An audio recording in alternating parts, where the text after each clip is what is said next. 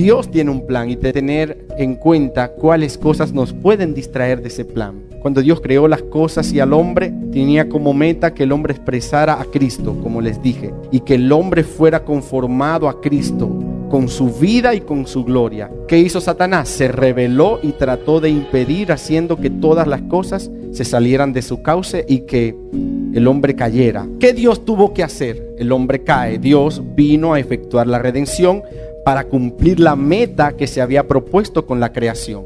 Pero la redención no fue el final. Predicar solamente la redención nos deja fuera del propósito. Aunque es parte del propósito, no lo constituye completo. Somos redimidos a causa del propósito. Si fuéramos a, a resumir la historia, la vamos a resumir como si fuera una serie. El primer episodio, Dios concibe su propósito en la eternidad. Ese es el episodio 1. El episodio 2, la humanidad es creada para cumplir ese propósito. Episodio 3, la humanidad cae. El episodio 4, Jesús viene a salvar y a restaurar. Existe un quinto episodio de la serie.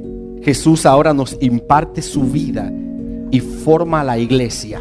Y en el episodio 6 y último, Cristo llena todas las cosas a través de la iglesia, la plenitud de que todo lo llena en todo.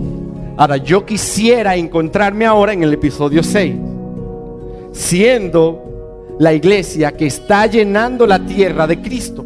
Pero cuando la tierra te ve, el mundo, los no salvos, a quienes ven, a quien ven, como resultado, la redención que Cristo efectuó debe, número uno, reconciliar todas las cosas con Dios. Dios nos redimió, nos restauró para que seamos reconciliadores. La palabra del Señor dice que Él nos dio el ministerio de la reconciliación. Nos hizo ministros competentes de un nuevo pacto para que anunciemos al mundo, reconciliaos hoy con Dios. El mensaje en esta mañana también es a ti que necesitas ser reconciliado con Dios. Número dos, redimir a la humanidad caída, impartiendo su vida en ella.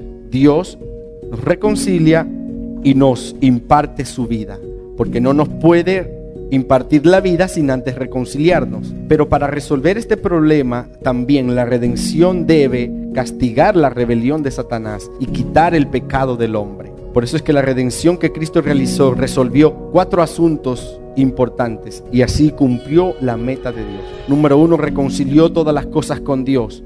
Número dos, depositó su vida en el hombre. Tres, quitó de en medio a Satanás y quitó el pecado del hombre. Recuerden cuando hablamos que el Señor perdonó nuestros pecados y el pecado. Y esto fue gracias a la cruz. Y Dios nos permite permanecer en la tierra con este propósito de consumar su plan eterno y cumplir su meta. ¿Usted se ha preguntado alguna vez por qué está en la tierra? Usted no está aquí por accidente. Dios tiene un plan. Y no solamente tiene que ver con que Él te ama. Sí, Él te ama. Dios tiene un plan contigo porque Él te ama. Eso es medio mensaje. Dios tiene un plan contigo porque Él tiene un plan. Y Él quiere que tú seas aquel que lo represente en la tierra. Y claro que te ama. Si no, no te hubiese creado, si no, no hubiese efectuado la redención. Si no te ama, no te redime. Si no te ama, no te considera como un canal. Dios creó y redimió al hombre por causa del propósito. Y el propósito de Dios tiene un doble aspecto. Número uno, que todas las cosas puedan manifestar la gloria de Cristo. Y número dos, que el hombre pueda ser como Cristo, teniendo tanto su vida como su gloria y damos gracias al Señor porque hoy, diga conmigo, hoy no seré tragado por el sistema. Viviré para cumplir el propósito. Que Dios nos ayude. Póngase de pie, vamos a terminar este tiempo dándole gracias al Señor y pidiéndole a Él que nos permita cumplir el propósito, vivir para el propósito que como iglesia de Cristo podamos ser la representación aquí en la tierra, sabiendo que la iglesia es un agente de la nueva creación, que la iglesia es la que encarna en la tierra a Cristo por medio del Espíritu que Él nos ha dado. La iglesia es la respuesta a un mundo en convulsión. La iglesia es la que mantiene la victoria de Cristo en la tierra. Pero ¿cómo vamos a mantener la victoria de Cristo, familia, si nosotros mismos no sabemos mantenernos en la posición que Él nos ha colocado? Si dudamos de lo que Dios nos ha provisto, de lo que Él nos ha dado. La palabra del Señor nos exhorta a estar firmes. ¿Firmes en qué? Firmes sobre la base de la victoria que Cristo ya efectuó en la cruz. Y para poder ser esa representación exacta de Dios, ejerciendo autoridad, porque nos hemos olvidado de eso. En el principio Dios no solamente le dijo al hombre que expresara su imagen, también le dijo que ejerciera autoridad. Yo te pregunto, ¿tú estás ejerciendo autoridad ahora? Mire, donde la iglesia se manifieste, Satanás está a cientos de kilómetros. Donde la iglesia está y está consciente de lo que posee, de lo que tiene, aleluya, no hay lugar para el enemigo. No hay espacio para el temor, no hay espacio para la angustia, para el miedo. Aleluya. En vez de nosotros huir de la tentación, las tentaciones huyen de nosotros.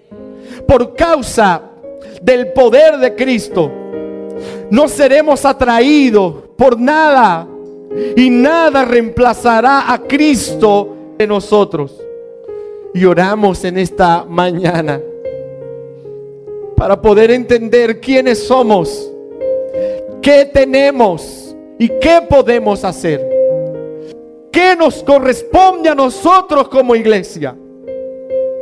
Salir del entretenimiento, salir de la distracción, de la comodidad y asumir nuestro rol como cuerpo de Cristo, como iglesia. Anunciar el Evangelio de las inescrutables riquezas de Cristo, como dice Pablo, cumpliendo el eterno propósito. Oh Señor, ayúdanos, Padre. Ayúdanos, Señor. En el nombre de Jesús. Yo confío en ti, Señor. Y confío que la iglesia asumirá su posición.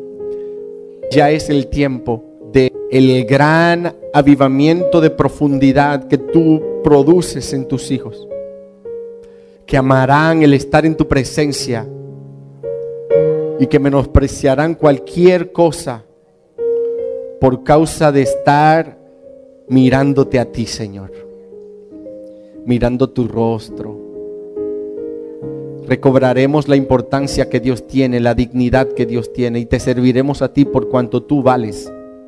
Así como aquella mujer que derramó aquel perfume en ese frasco de alabastro con un valor de 300 denarios, porque miró cuánto tú vales, Señor. Tú eres digno. Tú le puedes decir al Señor, tú eres digno. Tú eres digno de mi lealtad, tú eres digno de mi reverencia, tú eres digno de mi devoción, de mi amor, de mi servicio, de mi entrega. Tú eres digno, tú lo mereces, Señor. Tú vales más que todo que todo. Es más, todo lo que está a mi alrededor no es verdadero. Tú eres el único verdadero. Tú le das sentido a lo que soy, tú le das sentido a mi familia, tú le das sentido a mi trabajo, tú le das sentido a la profesión, a lo que me dedico, te da sentido a todo, Señor. Sin